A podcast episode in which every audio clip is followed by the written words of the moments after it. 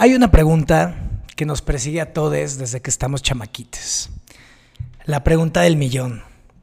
Una pregunta que va cambiando con el paso de los años y que muchas veces vamos dudando cada vez más de esa respuesta. La pregunta es, ¿qué quieres ser de grande? Hoy vamos a platicar sobre esta pregunta y cómo va evolucionando nuestras vidas. Yo soy Priest y sean todos bienvenidos a Siempre se puede más.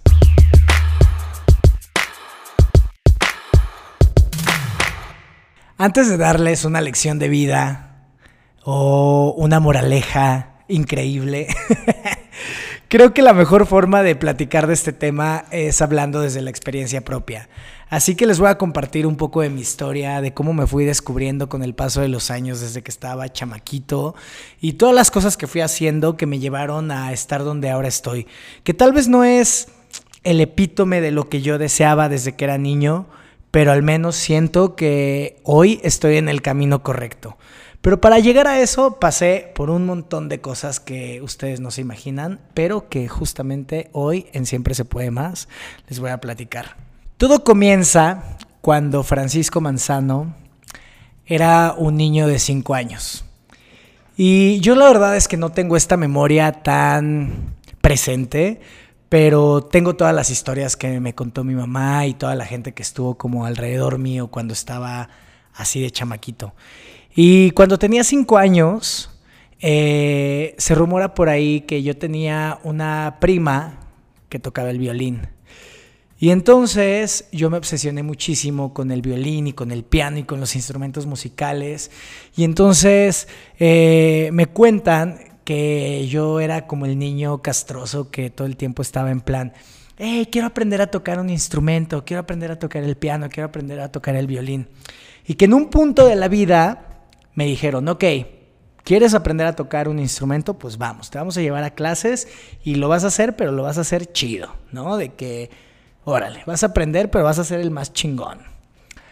Que cuando llegamos a la escuela donde enseñaban, pues creo que eran clases de violín en ese entonces, eh, lo primero que, le dijeron a mi mamá, que fue la que me llevó, fue, eh, pues nada, para que pueda aprender a tocar un instrumento mínimo tiene que saber leer porque pues tiene que aprender a leer las notas musicales y solfeo y todas estas cosas. Entonces, lo mínimo que necesitamos es que el chamaco sepa leer, ¿no?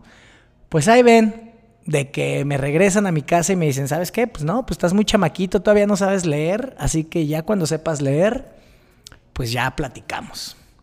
Para no hacerles tan larga la historia, porque hay mucho que platicar en este, en este gran episodio, eh, pues resulta que un día llaman a mi mamá eh, en el kinder y le dicen, oiga, necesitamos que venga porque Francisco está distrayendo a los chamaquitos del kinder y necesitamos hacer algo.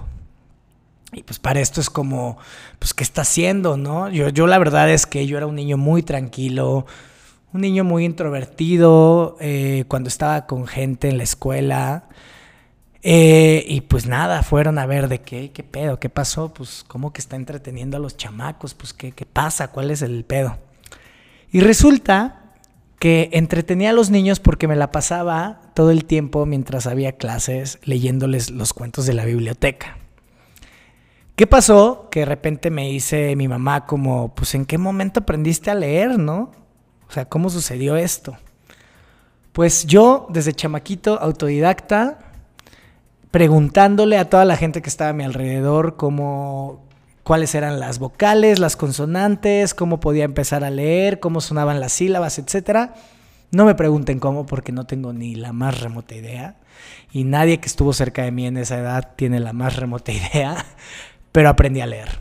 Obviamente tenía cuestiones y fallas y cositas que fui perfeccionando, pero que entonces cuando yo me di cuenta de que pues ya podía leer, lo primero que hice fue decirle a mi mamá como, pues ya puedo ir a clases de, música, ya sé leer, esto es lo que necesitaba, saber leer.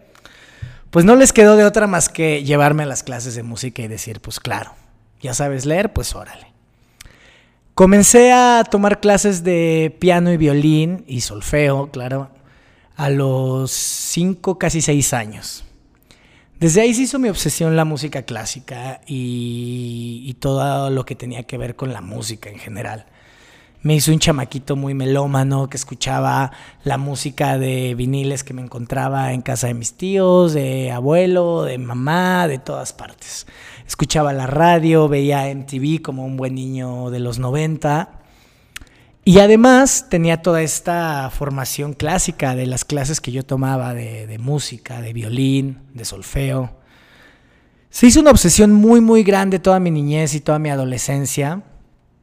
Y cuando llegó el momento decisivo de, pues qué vamos a hacer de grandes ahora sí, porque ya son los últimos años de la prepa y pues tienes que, que elegir qué área, para dónde, no sé qué, tal. Yo estaba muy confundido, porque me gustaba muchísimo la música, pero había una parte de mí por experiencias que yo veía cercanas en la música clásica en específico, que era como lo que yo estaba estudiando en ese entonces y lo que a mí me fascinaba yo veía como estas experiencias de que no, pues es que no le va tan chido, ¿no? Pues sí, toca en una orquesta profesional, pero la neta es que pues no gana tan buena lana. Y, y entonces toda mi percepción y todos estos sueños que yo tenía se empezaron a, pues empezaron a cambiar porque obviamente lo primero que venía a mi cabeza era de tienes que estudiar algo que pues te deje lana, pero pues que también te guste y demás. Hubo un journey ahí muy raro en mi adolescencia que, pues nada, entré a la universidad a estudiar una carrera que ni siquiera me gustaba y simplemente lo hacía porque pues era parte de lo que tenía que hacer, ¿no? Durante esta carrera empecé a conocer a muchas personas. Yo eh, me fui a la ciudad de Cholula, Puebla, a estudiar la universidad y me empecé a hacer de muchos amigos y siento que esa fue la época de mi vida donde yo descubrí realmente quién era. Muchos, muchos de mis amigos estaban estudiando cosas de arte, de moda y, cosas pues creativas, ¿no? Diseño, etcétera, etcétera. Pero una de las personas que más me marcó en ese momento fue mi amigo David Rosas. Eh, David fue uno de mis mejores amigos en la, en la universidad y en ese tiempo, y él en ese entonces estaba estudiando diseño de moda. Yo era un aficionado de la moda, como pues buen niño queer que, que, leía revistas de moda, este, veía los desfiles, sabía de marcas, y pues simplemente porque era una cosa estética que a mí me, me gustaba muchísimo. Y yo siempre me ha gustado como tener referencias de todo, leer, ver, ir por aquí, por allá, nada, como absorber información, pues. Y con la moda, pues no era la excepción. Obviamente yo, yo tenía como esta inquietud de la moda. Conozco a esta persona, David, y nos empezamos a hacer muy amigos y empezamos a ver que tenemos muchas cosas en común, muchos gustos en común, desde películas, series, la música que escuchábamos. Y yo a los 19 años se me ocurre decirle, oye, pues qué onda, ¿por qué no hacemos una marca de ropa? Él en ese entonces ya había hecho un par de proyectos escolares y cositas como de moda que, que, pues ya habían tenido como un éxito ahí local y con los amigos y todo este show. Eh, decidimos comenzar a trabajar juntos y a crear juntos y ahí nace una marca que se llama Violenta. Y nace mi cambio de mood y cambio de, vida al mundo de la moda. Eh, yo me empiezo a enfocar muchísimo en esta marca. Comenzamos a crear cosas muy interesantes, cosas pues bien padres en ese entonces. Les estoy hablando que esto era el 2009, 2010 por ahí. Y comenzamos a hacer esta identidad de una marca. Le llamamos Violenta porque creíamos que era un nombre pues muy disruptivo, ya saben, todos chamaquitos, pendejos, así de que, uy, qué disruptivos somos, nuestra marca se llama Violenta. Y nace en el contexto de una parte, de una época en México en la que la moda pues estaba destacando muchísimo, ¿no? La moda de la gente joven y había plataformas que apoyaban muchísimo a esta banda. Eh, había diseñadores como Los Te Amo, Roberto Sánchez y Rafa Cuevas, Mancandi, Marvin y Quetzal, eh, Ale Quesada, no sé, se me vienen a la mente varios, varios nombres de esa época que pues eran los diseñadores jóvenes, que, que todo el mundo estaba ahí, ¿no? Tenían sus musas como Semoa, que pues bueno, Semoa en ese entonces era este ícono de la Ciudad de México, sigue siendo obviamente más consagrada. Pero bueno, para no hacerles el cuento tan largo, mi amigo David y yo nos obsesionamos con hacer esta marca. Les juro que movimos cielo, mar y tierra para que esto sucediera. Si me pusiera a contarles cada una de las anécdotas por las que pasamos, no acabaría. Pero fueron anécdotas y experiencias muy chidas que pasamos juntos y muy estresantes también. Éramos dos niños jugando a tener una marca de ropa y queriendo hacerla en un mundo que ya estaba, pues, pues estaba, a pesar de que estaba empezando, ya había como una estructura hecha en el mundo de la moda en México. Nos valió, y nos pusimos a chingarle, a trabajar. Y pasó un, pasaron meses, la verdad es que esto fue en cuestión de meses, no les estoy diciendo que esto fue en, muchos años, en meses. Presentamos por primera vez eh, nuestra colección a la venta en un showroom de una plataforma que existía en ese entonces que se llamaba IDM, International Designers México. Nos eligieron como diseñadores emergentes para, vender nuestra ropa, para presentar pues nuestra marca ante compradores, editores, estilistas, celebrities, etc. Y pues para nosotros era la gran oportunidad de nuestras vidas. Nosotros hicimos de todo, de todo, para poder hacer una producción de, de ropa para poder llevar a la plataforma para poder vender. En ese entonces nos daban un espacio para tener un stand y, pues todo el mundo obviamente llevaba de que ya saben, de que pues sus grandes muebles, su gente para armar sus stands bien profesionales, bien todo. Y ahí nos tienen a David y a mí, dos chamaquitos mecos, clavando tabla roca, papel tapiz, alfombra y todo para hacer pues todo lo que queríamos y toda la idea que teníamos. Pasó menos de un año y nos ofrecieron presentar nuestra primera colección en esta misma plataforma ya en un desfile. Para esto, en ese lapso de tiempo, nosotros ya pues habíamos hecho muchos contactos, ya habíamos tenido publicaciones en algunas editoriales, ya vendíamos en un par de tiendas aquí en la Ciudad de México, pero nosotros seguíamos viviendo en Cholula, Puebla, ¿no? Pues porque ahí estábamos de que estudiando, chamacos y tal. Cuando nos, nos, ofrecen presentar nuestra primera colección, pues decidimos de que, güey, pues ya la escuela ya va y está nunca. Vamos a enfocarnos en esto porque ya somos los grandes empresarios, diseñadores, promesas de México, ¿no? Los chamaquitos de Violenta, los más chingones y todo. Quiero hacer un paréntesis porque en esta época y en este lapso de tiempo conocí a muchísima gente.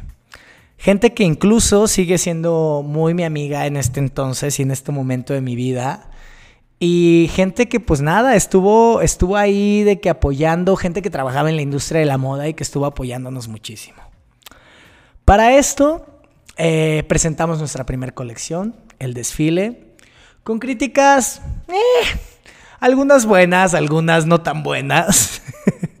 Pero aquí lo importante era que éramos dos chamaquitos, los más chavitos de la moda en México, presentando nuestra colección. Eh, pasa que evidentemente a estas alturas nosotros no teníamos ni idea de cómo hacer un negocio y pues nos fuimos a la bancarrota en un segundo. Producir una colección para un desfile, eh, pagar modelos, eh, mil cosas que nosotros no teníamos ni en cuenta. No tengo ni idea de cómo surgió todo, cómo acomodamos todo, pero sucedió. Obviamente después de esto no teníamos ni un centavo para producir ni una sola prenda, para movernos, para nada y ya habíamos dejado la escuela, ¿no? Entonces, ¿qué pasa? Tenemos por ahí diferencias personales, David y yo, por, justamente pues por todos estos problemas que habían surgido con la marca. Y, y, pues yo decido pues quedarme aquí en la ciudad, de que ya no regresara a Cholula, porque yo decía, ¿qué regreso? No, no tengo nada que hacer allá. Eh, mucha gente nos apoyó en ese entonces, la verdad. Eh, quiero mandarles un beso y un abrazo enorme. Ustedes saben quiénes son y si ven esto, saben que estuvieron ahí con nosotros en ese entonces. Pero bueno, yo decidí regresar, bueno, quedarme aquí en la ciudad y yo estaba perdido. Yo no tenía ni idea de qué iba a hacer. Yo había dejado mi primer sueño, que era la música, por irme al mundo de la moda. Y el mundo de la moda pues ya se estaba derrumbando en mi, en mi mente y ya no sabía qué hacer. En ese entonces, como les digo, y como hice el paréntesis antes, yo había hecho muchos contactos. Y si algo puedo decir que tengo en la vida es que soy una persona que se lleva muy bien con la gente. no sé si caiga bien, pero me llevo muy bien con la gente, eso sí. Entonces yo comencé pues a, mandar correos por aquí, por allá, de que, oye, ¿qué onda? Este, necesito chamba, ¿sabes qué? La neta es que Violenta ya no está tan chido y yo necesito pues, pues ver qué voy a hacer, ¿no? Pero pues aquí ando en la ciudad por lo que necesites, ¿qué onda? Entre esos correos y entre esas llamadas y entre esos mensajes, eh, hubo dos personas que me echaron el ojo y dijeron, este chavito tiene potencial. A ver, ¿qué pedo? ¿Qué quieres? ¿Para dónde vas? ¿Qué quieres hacer? Y pues nada, estas dos personas fueron Mau Medellín y Juanjo Herrera, que en ese entonces tenían una agencia de modelos llamada Wanted, que todavía existe. Eh, y pues yo ya había trabajado con ellos porque entre las campañas que hacíamos y el desfile y demás, pues ya habíamos contratado modelos ellos ya me ubicaban por todo este, este showcito y pues ya me ubicaban que yo era medio movido. Ellos me llaman un día y me dicen, oye, ¿sabes qué? Nuestra booker se va a ir de la agencia. Para los que no sepan, un booker en una agencia de modelos es esta persona que se dedica a conseguir todos los trabajos de los modelos, a, a, elegir los perfiles de los modelos, quién queda mejor con qué cliente, para hacer qué, etcétera, etcétera pues yo tenía de cierta forma una visión estética pues muy adaptada a esa época de la moda y ellos dijeron, pues este vato está chido, además de que conoce a mucha gente. Me jalaron a la agencia de modelos y pues yo estaba muy contento, conocía a muchísima gente, me hice muy amigo de muchas modelos, de muchos modelos que hoy siguen en mi vida y surgieron cosas muy, muy, muy, muy, muy increíbles en esa, en esa época. Eh, una de las modelos que representábamos en ese entonces era Isa Lish, que justamente en esa época en la que yo fui su booker, ella se convirtió en una top model, la descubrió Steven Meisel, portada de Vogue Italia, etcétera, etcétera. Muchas cosas muy increíbles comenzaron a pasar en ese entonces, pero llegó un punto en el que Francisco tenía insatisfacción crónica. Como dice Penélope Cruz de María Elena en Vicky Cristina Barcelona, chronic unsatisfaction, big sickness, that's what you have. y así estaba yo. Entonces, ¿qué pasó? Yo dije, ¿saben qué? Pues sí, qué chido el mundo de las modelos y todo esto, pero pues yo necesito hacer algo más. Como que ya México ya me dio todo lo que me tenía que dar. Y para no hacerles el cuento tan largo, porque ya se lo estoy haciendo muy largo, eh, decidí mudarme a París. Así, de la nada. Sin tener nada, sin nada, yo dije, ¿sabes qué? Este es mi momento de triunfar en Europa. ¿Por qué? Porque Europa es el epicentro de la moda, claro que sí. ¿Cómo de que no voy a triunfar? Yo soy un chingón. Toda la época de Europa fue, fueron tres años, un poquito más, de un vaivén loco loco, loco, que eso se los voy a contar en otro episodio porque creo que merece la pena eh, contarles todo lo que pasaron esos años de ir y venir eh, en mi cabeza y entre países y entre personas y entre ciudades y entre trabajos y entre muchísimas cosas. Entonces, ¿qué pasa? Acaba esta temporada de vaivén europeo. Y yo decido estar en México en, un momento.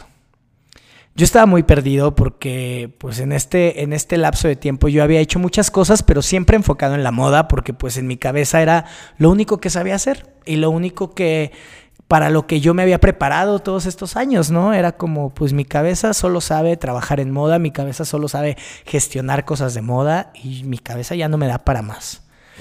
En ese entonces, yo cuando decido estar en México 100% y tener mi base aquí en la Ciudad de México ya sin moverme más, Eh, conozco a una persona que, que también me ayudó mucho en ese entonces, Carlos Carrillo. Él es director de una agencia que se llama Trendsetera, una agencia de PR, producción, marketing y mil cosas que hace para marcas de consumo masivo. Conozco a Carlos y él me ofrece trabajar en su agencia.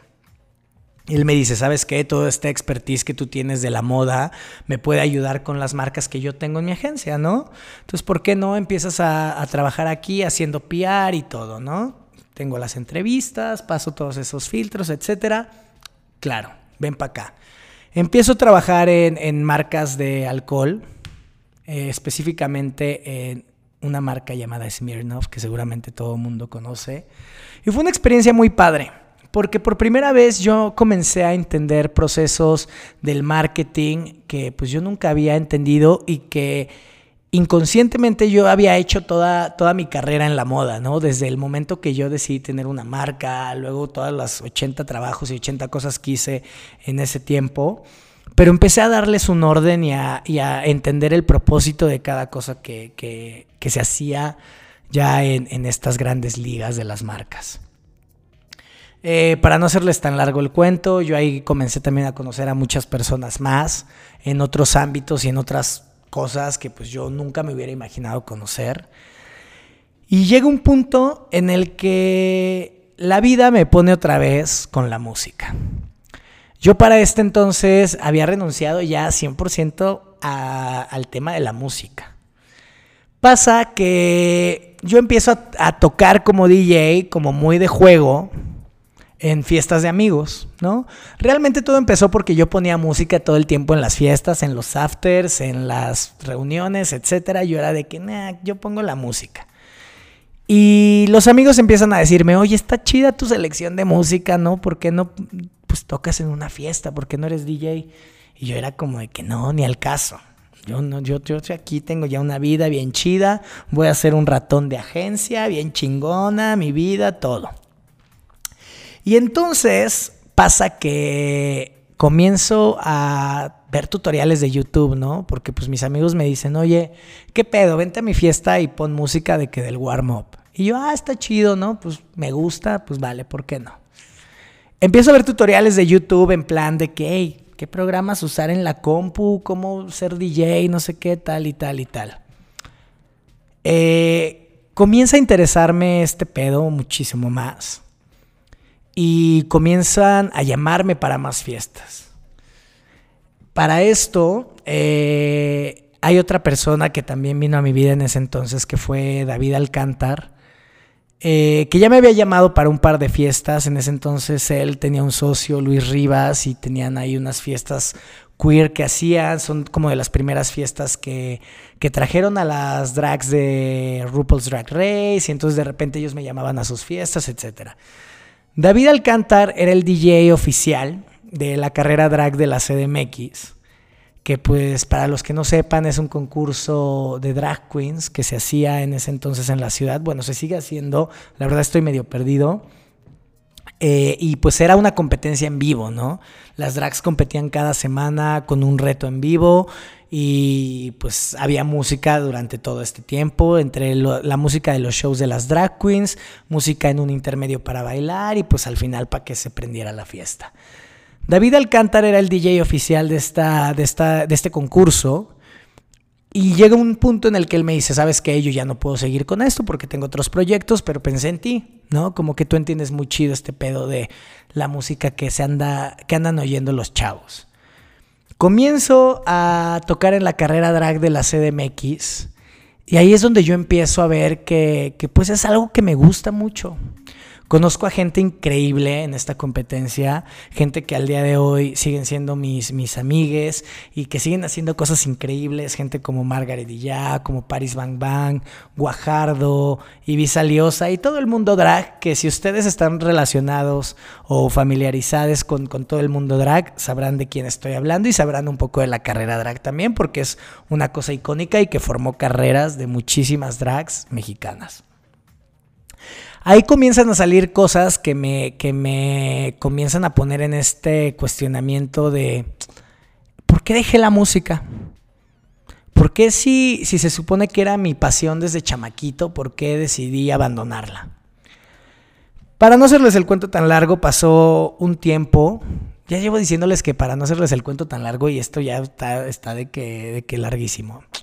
X, pasó un tiempo y yo comienzo a profesionalizar un poquito más este tema de ser DJ, a buscar otro tipo de oportunidades, a buscar tocar en otro tipo de fiestas.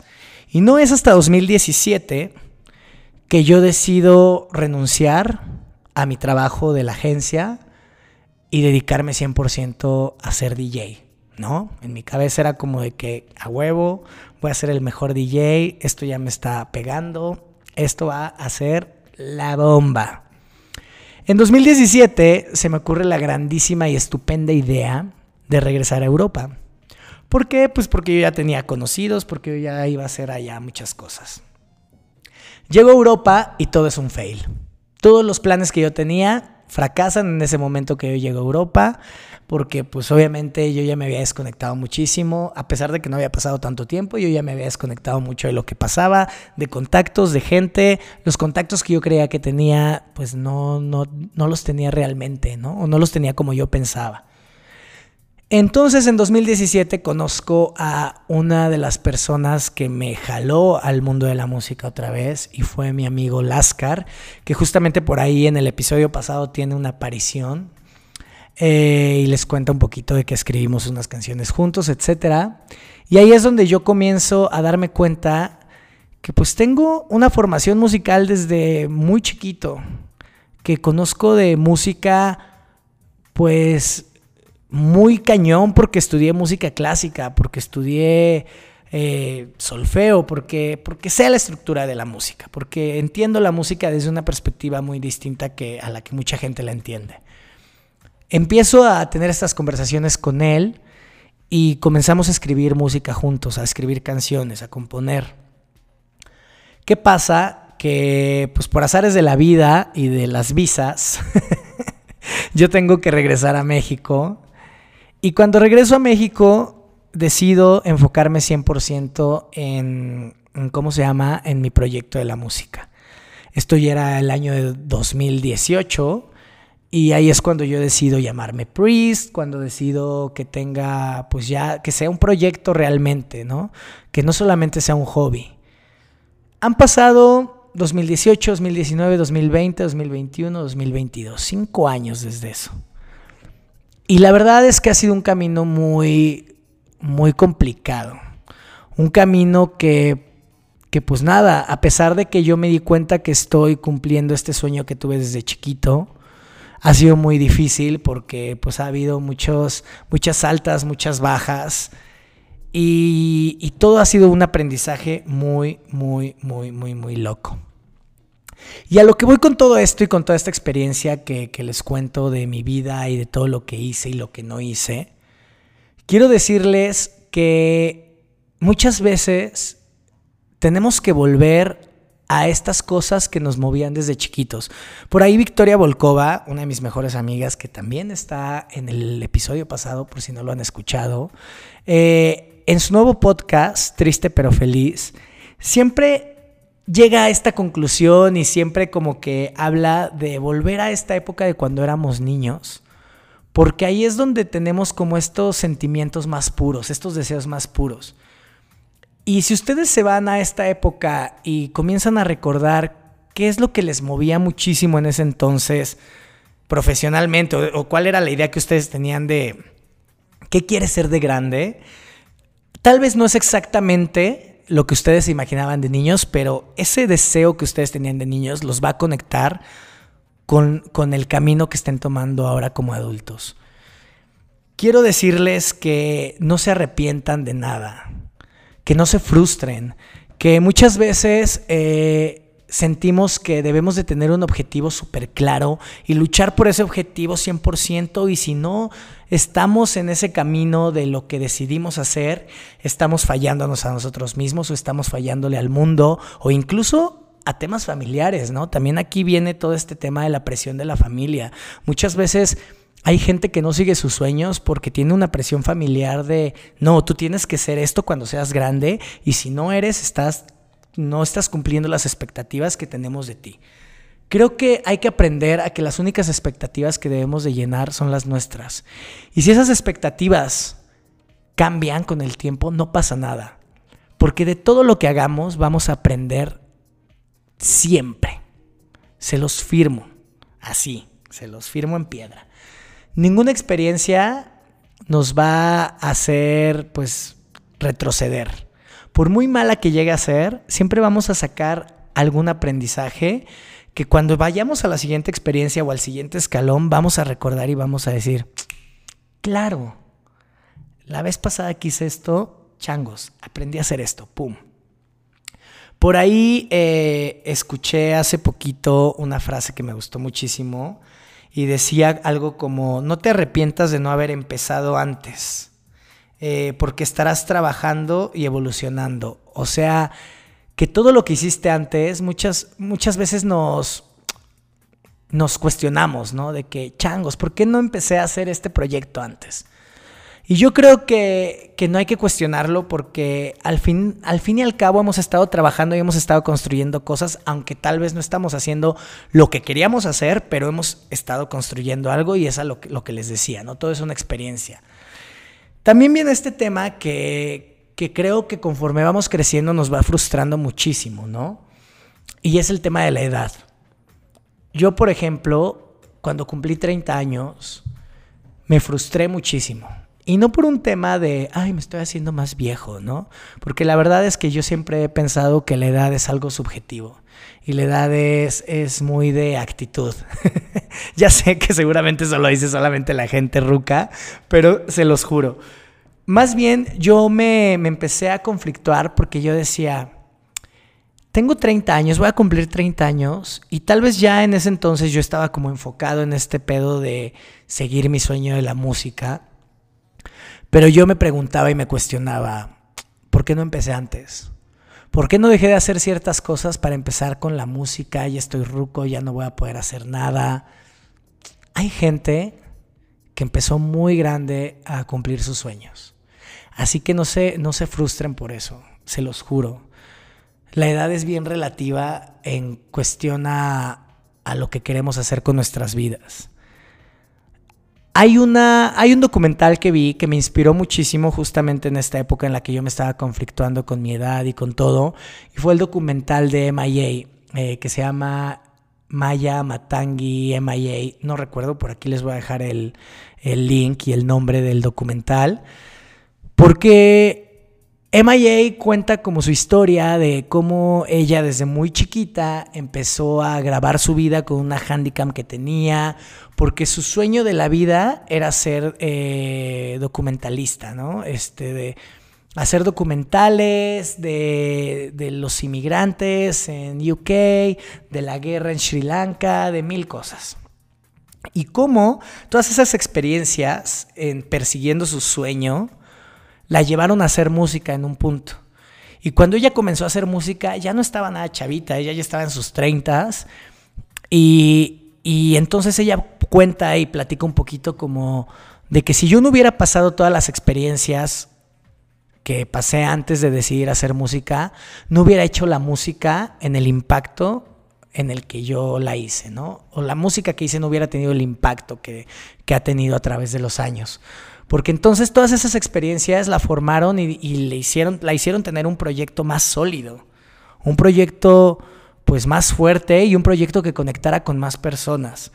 A mí me inspiró muchísimo ver ese documental porque entonces yo dije, claro, ¿qué pasa? Que todas estas cosas que les acabo de contar, mi vida, me llevaron al camino correcto y entonces yo empiezo a agarrar estas piezas del rompecabezas de mi vida de, ah, pues mira, cuando estudié música de chiquito me ayudó porque esta pieza llena esto. Cuando decidí hacer una marca de ropa, me llena esta pieza del rompecabezas. Y así poco a poco he ido armando este rompecabezas para estar en el, en el camino correcto o en el camino que a mí me, me hace estar contento y me llena pues las expectativas que yo tengo de mí mismo ahora. Neta, no se frustren, no se frustren para nada. Citando otra vez a mi amiga eh, Victoria Volkova, no recuerdo en qué episodio de su podcast Triste pero Feliz, ella dice una frase que me gustó muchísimo, que es, tu propósito de vida lo creas tú mismo con movimiento. ¿Y cuánta razón tiene? Porque es justo esto que les estoy diciendo. Conforme vamos avanzando, conforme vamos haciendo cosas, vamos experimentando diferentes disciplinas, eh, situaciones, conociendo gente, nos vamos moviendo y vamos creando este propósito de vida, ¿no? Y, de repente empezamos a, a verlo con más claridad. Creo que ese es uno de los consejos más grandes que les puedo dar hoy en este episodio. Sigan experimentando y sigan buscando su propósito si ustedes creen que están perdidos en este momento de sus vidas. Traten de agarrar todo lo bueno de las experiencias que van teniendo y, sigan, sigan, sigan divirtiéndose. Creo que, que cuando las cosas que hacemos dejan de ser divertidas, es cuando, cuando tenemos que empezar a, a pensar en dar el siguiente paso. Y no estoy hablando de divertidas, de que todo el tiempo tengamos que estarnos riendo y estemos de que, ay, jajaja, qué risa, qué divertido, wow, mi vida es mágica, ¿no? Lo que hago es mágico, porque todo es difícil y las cosas que valen la pena son difíciles. Y siempre, por mucho que nos encante lo que estamos haciendo, vamos a pasar problemas y vamos a tener pedos para llegar a, a los lugares donde estamos. Pero si al final de esos pedos, cuando superas y cuando logras superar ese pedo, dices, wow, a huevo, aprendí algo bien chingón y se logró este pedo que no podía hacer. Esa satisfacción es la que, la que, la que te llena y la que te hace seguir adelante con esas cosas. Eh, creo que no hay que ciclarnos en este pedo de, de ser una sola cosa en la vida. Somos una generación en la que ser multitask está bien chido. Está bien, bien chido. Y se los digo yo porque yo soy la persona más multitask del mundo. Entre que si soy DJ, entre que si produzco, entre que si compongo, entre que si estoy haciendo este podcast, entre que si este podcast yo me grabo el audio solito y el video y yo edito y tal. Es, hay que ser multitask va a llegar un punto en el que claramente van a necesitar un equipo para lo que hagan y cuando ya lo estén profesionalizando cada vez más y más y más, y también a mí me ha pasado en, muchas de las cosas que hago, que llega un punto que digo, sabes que esto ya me está sobrepasando, necesito un equipo, pero sé cómo dirigir ese equipo. Sé qué decirle a las personas que quiero en mi equipo, ¿no? Ah, mira, quiero que esto suceda así porque yo ya lo hice, porque yo ya sé cómo hacerlo. Entonces eso es lo que les puedo decir. Traten de aprender de todo lo que, lo que les pasa sean muy multitask, porque quien no es multitask en estos días pierde. y pues nada, recuerden que siempre se puede más, siempre se pueden hacer más cosas, siempre se puede aprender más y que nuestro propósito de vida pues lo vamos creando con movimiento, como dice mi amiga Lavico. Hagan todo, hagan todo lo que se les atraviese, eso es lo que les puedo decir y traten de, buscar eso, estar contentos, contentas con todo lo que, lo que hagan en el momento. Y no hay ninguna expectativa que llenar más que la nuestra, la propia. Espero que les haya gustado este episodio, el segundo episodio de Siempre se puede más. Recuerden suscribirse si les gusta, seguir el podcast, dejar un comentario, calificarlo, porque eso me va a ayudar a que este, proyecto siga creciendo. Eh, recuerden seguirme en mis redes sociales, en Instagram como AKA Priest, en Twitter como Yes Priest, en TikTok como AKA Priest. Y pues nos vemos la próxima, la próxima entrega de Siempre se puede más. Recuerden que la vida pasa muy rápido, hay que disfrutarla y hay que hacer todo lo que se nos atraviese porque siempre se puede más. Adiós.